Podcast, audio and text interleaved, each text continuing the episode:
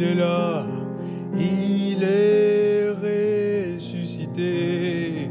Oui, il est vivant à travers sa parole. Laisse-le changer ta vie. Oh, la parole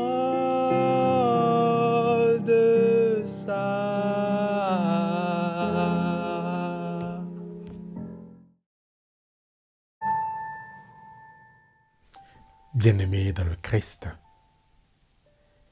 si les miracles, les sacrements de l'Église, la vie chrétienne, la vie de l'Église elle-même, toutes ses œuvres, toute la vie spirituelle, si tout, toute notre vie spirituelle chrétienne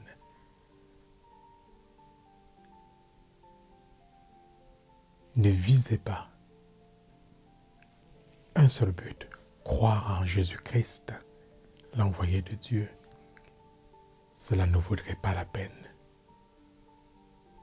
Bien-aimés dans le Christ, toutes nos actions, tant spirituelles que temporelles, si elles ne visent pas un seul objectif, amener à croire en Jésus-Christ, l'envoyé de Dieu, cela ne vaudrait pas la peine. Tout ce que nous faisons, toutes nos implications, même nos œuvres mondaines visant à rejoindre nos frères et nos soeurs dans le Christ, ne visaient pas à les amener à croire en Jésus-Christ moins ressuscité comme l'envoyé de Dieu le Père. Cela ne vaudrait pas la peine.